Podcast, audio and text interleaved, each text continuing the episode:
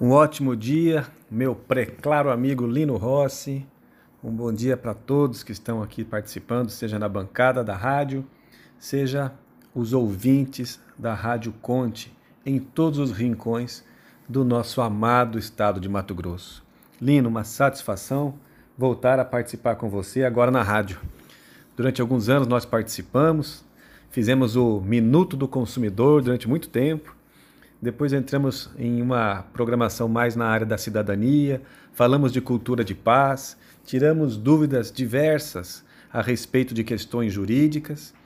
E agora, uma alegria aceitar o seu convite, estar aqui de volta com a turma da bancada, uma turma muito especializada.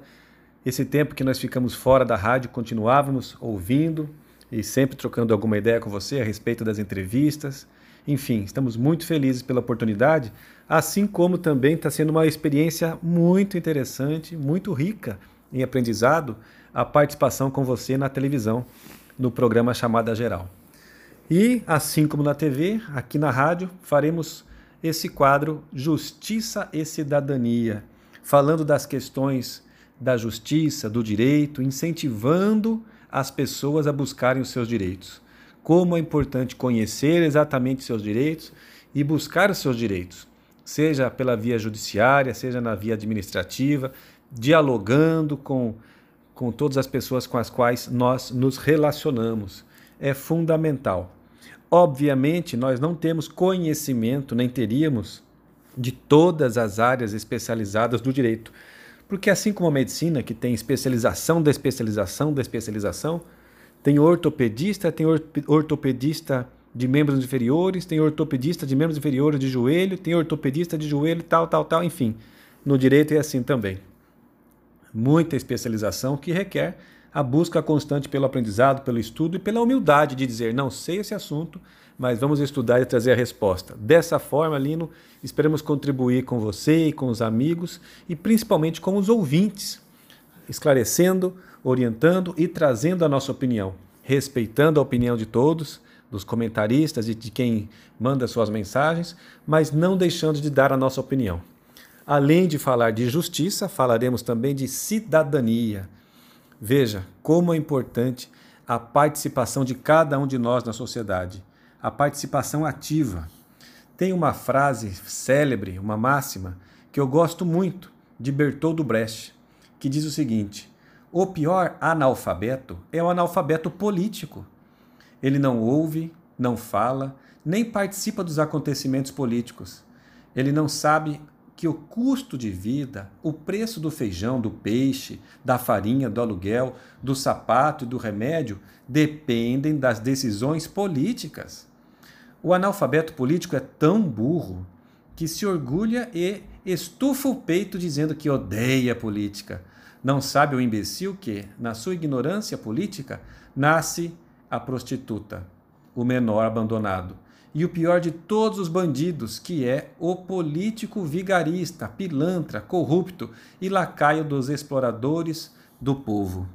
É desta forma, com essa busca de participação, de aprendizado, incentivando os nossos ouvintes a participarem das reuniões, seja reunião de condomínio, seja reunião de rua, de bairro, de associação, seja as reuniões religiosas, do meio em que convive, nas reuniões acadêmicas, é importante que nós nos unamos em pessoas com pensamentos semelhantes, a fim de que possamos melhorar o nosso mundo a partir da mudança de cada um. É importante que nós nos candidatemos para conselho tutelar, participando de conselhos da política pública, conselho da saúde, conselho das políticas sobre drogas, conselhos de educação, enfim, existem inúmeras formas de o povo participar das decisões. Inclusive, vamos fazer um programa só falando sobre os conselhos. Lino, alegria, gratidão, aprendizado.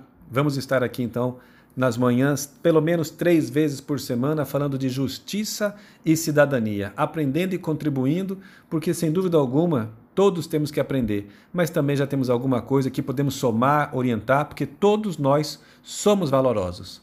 Um ótimo dia a todos e muita paz.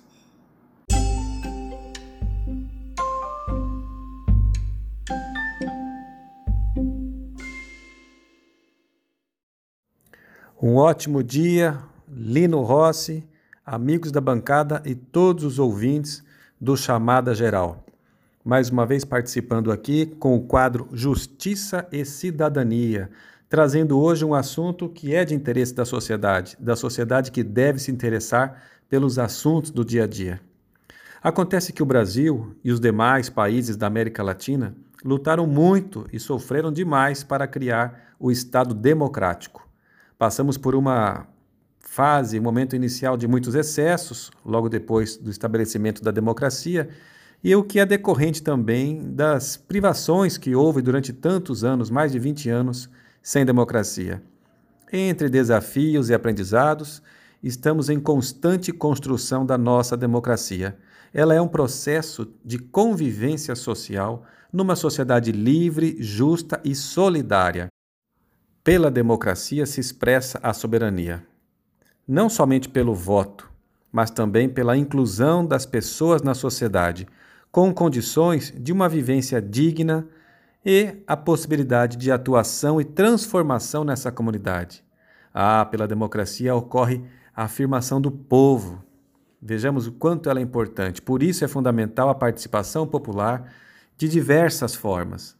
A democracia não se expressa só pelo voto, mas por diversas outras formas, seja criando leis de iniciativa popular, seja fazendo abaixo assinado, coletando assinatura de pessoas para que possam exigir em conjunto os seus direitos perante o poder público. Enfim, é fundamental a participação popular nos conselhos da política pública e esse é o nosso foco de hoje. Falar dos conselhos. Existem conselhos no nível nacional, existem conselhos nos estados, existem também os conselhos municipais. É fundamental que nós saibamos quais são os conselhos, de que forma nós podemos levar nossas queixas, reclamações, pedidos, exigências, ou mais do que isso, de que forma podemos participar desses conselhos. Porque o conselho, ele funciona como um meio de as pessoas poderem opinar nas mais diversas áreas de atuação do poder público. Os conselhos, portanto, constituem um organismo público, um mediador entre a população e o governo, com o intuito de formular políticas públicas que irão atender às necessidades sociais nas mais diversas áreas. Por isso que existe Conselho da Saúde no estado, no município. O Conselho da Saúde ele vai acompanhar as políticas de saúde que são realizadas pelas secretarias de saúde, vai analisar, vai fiscalizar, vai deliberar Muitos dos contratos feitos pelo poder público devem passar pelo crivo do conselho. Deve apenas ser firmado esse contrato? Deve apenas ser firmado esse projeto? Esse convênio vai realmente atender às necessidades? Porque no conselho nós temos a participação do povo, pessoas da população, das mais diversas classes. Mas o conselho não tem só da saúde, tem da assistência social, tem da educação, tem das políticas sobre drogas, enfim, em todas as áreas de atuação do poder público, existem os conselhos com esse papel fundamental de trazer o olhar da sociedade de mais perto. Não que os parlamentares, sejam vereadores ou deputados, não representem o povo, mas por meio do conselho, a democracia é mais direta, mais próxima, mais palpável. Um dos papéis dos conselhos é o de trazer para dentro do governo, de forma regulada, problemas latentes da sociedade auxiliando a administração no planejamento, na orientação, na fiscalização e até no julgamento de questões relativas a cada área temática. Existem conselhos que analisam processos, a maioria deles faz isso. Analisam processos, analisando as reclamações muitas vezes e deliberando. As características principais que nós podemos falar dos conselhos são gestão participativa e paritária, ou seja, participação popular, participação da iniciativa privada, das empresas, do terceiro setor, do mesmo número de pessoas que participam nessa área, devem ser o número de pessoas que participam representando órgãos públicos, por isso que é paritário.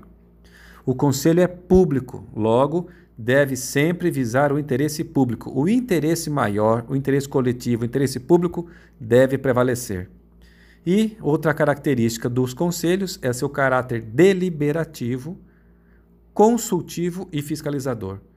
É fundamental que nós conheçamos os conselhos e participemos da sociedade. Participemos dos conselhos. É a forma de exercer a soberania, a democracia. Por isso vivemos num Estado democrático de direito. Devemos participar mais, conhecer mais e não apenas ficarmos reclamando depois que as coisas já aconteceram. É a nossa reflexão para hoje, falando de cidadania. Um ótimo dia a todos e muita paz.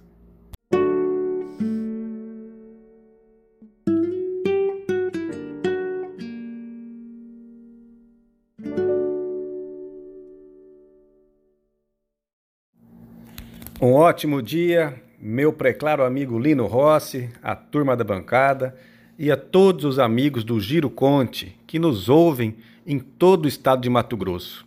Ainda ontem, meu amigo Danilo Bastos, secretário executivo do Consórcio Intermunicipal de Saúde dos municípios da região oeste de Mato Grosso, estava comentando comigo que muito bom o programa, Giro Conte, e lá em São José dos Quatro Marcos e toda a região os amigos têm ouvido e comentado a respeito. Então, um abraço a todos que nos acompanham em todos os municípios do nosso estado de Mato Grosso. Nosso quadro é Justiça e Cidadania. E, falando em justiça e cidadania, o tema de hoje é muito propício, porque infelizmente é corriqueiro nas ruas e nos tribunais o assunto abuso de autoridade, especificamente abuso de autoridade policial.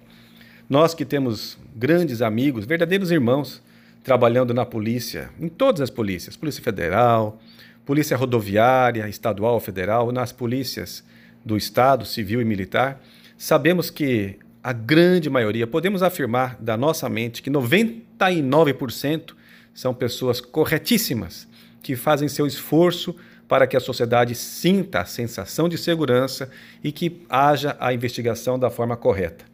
Mas, infelizmente, existem pessoas que se equivocam, que caem na tentação de abusar do poder e, com isso, acabam manchando a imagem das polícias. Isso é tão sério que as corregedorias das polícias estão sempre fazendo seu trabalho exemplar de punição daqueles que porventura venham a cometer equívocos. Mas, infelizmente, realmente isso é uma necessidade, isso existe, isso não é de hoje, sempre aconteceu é importantíssimo que cada vez mais aconteçam menos situações como essas. Por isso que as punições devem ser exemplares, a fim de que o cidadão não fique vítima de uma situação injusta. Vou dar aqui um exemplo apenas. No dia 6 de janeiro do ano de 2008, uma pessoa estava professando sua religiosidade. O Brasil é um Estado laico, ou seja, ele permite que cada um manifeste a sua religiosidade da forma como melhor lhe aprouver. O Brasil não tem uma religião oficial. Mas esse homem estava a uma da manhã, no momento de religiosidade. Sabe-se que cada pessoa faz o que quer. Tem pessoas que sobem morros para pagar promessa, tem pessoas que fazem caminhadas na madrugada, tem pessoas que fazem oração nas ruas, seja o que for, ela tem direito de fazer. Estava naquele momento, quando foi abordada de forma truculenta, excessivamente violenta e debochada por policiais. Quando ele exigiu respeito à sua manifestação religiosa, isso soou para o policial como se fosse um ato de desacato. E esse homem, que estava fazendo seu ato de oração, de religiosidade na madrugada, foi preso. Ele foi solto no dia seguinte, às 7h30 da manhã, quando ele foi preso, ele estava com 20 reais na carteira e tinha também a bicicleta que pegou emprestado da sua filha. Isso não lhe foi devolvido. Foi necessário que ele buscasse um advogado e entrasse na justiça. Veja como é importante buscar um advogado de confiança e que tenha conhecimento daquele ramo do direito. O advogado fez um bom trabalho e a pessoa ganhou na justiça. O Estado recorreu, mas o cidadão continuou vencendo e chegou no STJ por isso que nós sabemos dessa decisão. E o STJ manteve a decisão de indenização por danos materiais, a bicicleta e o dinheiro que lhe foi retirado, corrigidos os valores, e danos morais pela vergonha, pelo constrangimento que essa pessoa passou. Para o STJ, basta a mera conduta abusiva para que todas as outras provas sejam dispensadas. Basta demonstrar que houve uma conduta abusiva por parte do policial. Então, esse homem foi indenizado e recebeu seus direitos. Mas é importantíssimo também que nós comentemos: quando qualquer um de nós formos vítimas, nós não queremos, mas pode ser que isso aconteça, de abuso policial, Mesmo outros policiais, quando não estiverem em serviços e pode ser vítima de seus colegas equivocados, é necessário que busque a justiça para entrar com ação contra o Estado. E o Estado entrará com ação de regresso contra o policial equivocado, ou mesmo com as medidas cabíveis no âmbito administrativo. Mas essas condutas abusivas não podem continuar acontecendo e quem for vítima deve tomar as providências, senão isso nunca vai parar. Eram essas nossas reflexões de hoje, falando de justiça e cidadania. Um ótimo dia a todos e muita paz.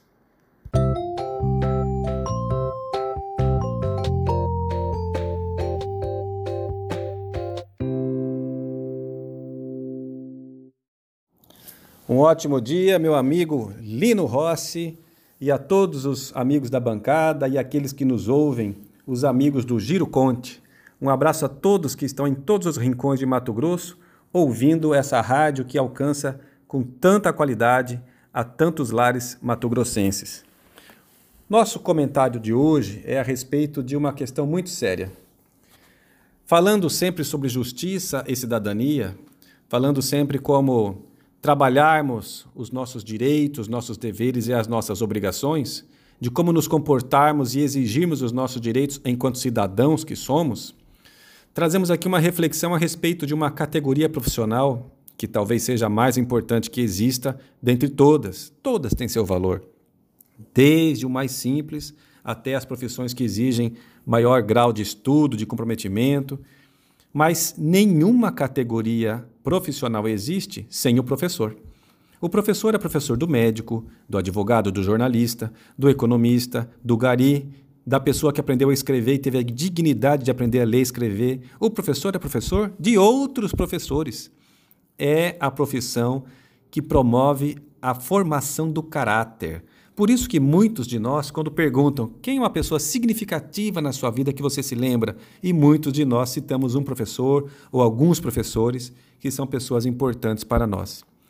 É realmente fundamental que os professores tenham um tratamento justo, e, neste momento, reconhecido a, reconhecida a sua necessidade de vacinação prioritária.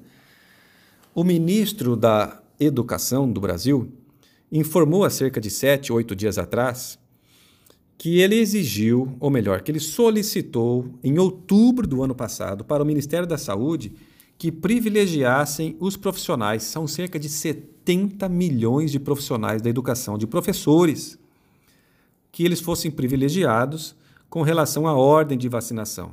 E agora, recentemente, novamente, repisando, reforçando, solicitou novamente que os professores fizessem parte de um grupo mais adiantado na ordem de imunização.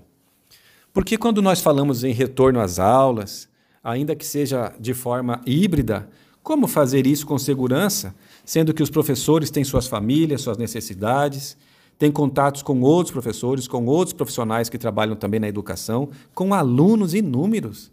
Como ter um tratamento híbrido, respeitando o distanciamento, uso de álcool em gel, máscara, mas com, como que fa faríamos isso com segurança sem que os professores sejam efetivamente imunizados? Por conta disso, é importante que no Brasil haja um bom senso para que se coloque os professores como um grupo ainda mais prioritário. Hoje, os professores fazem parte do sexto grupo de prioridades.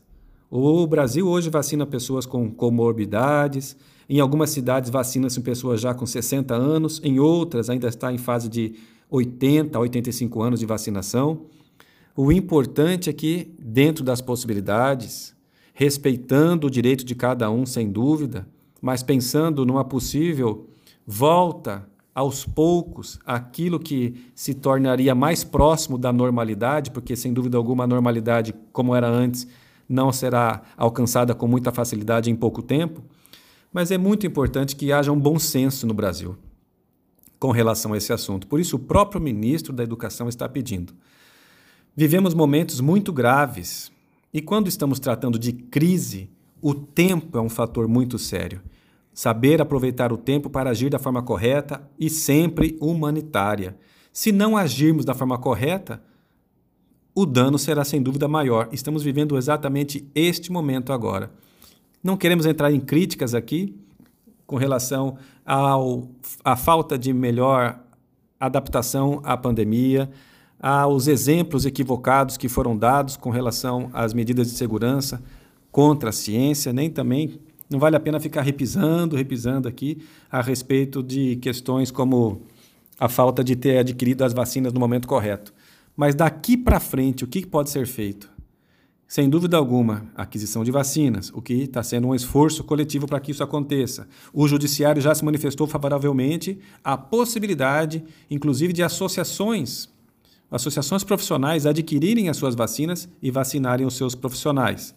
Então é o momento agora de somar esforços e pensar em solução.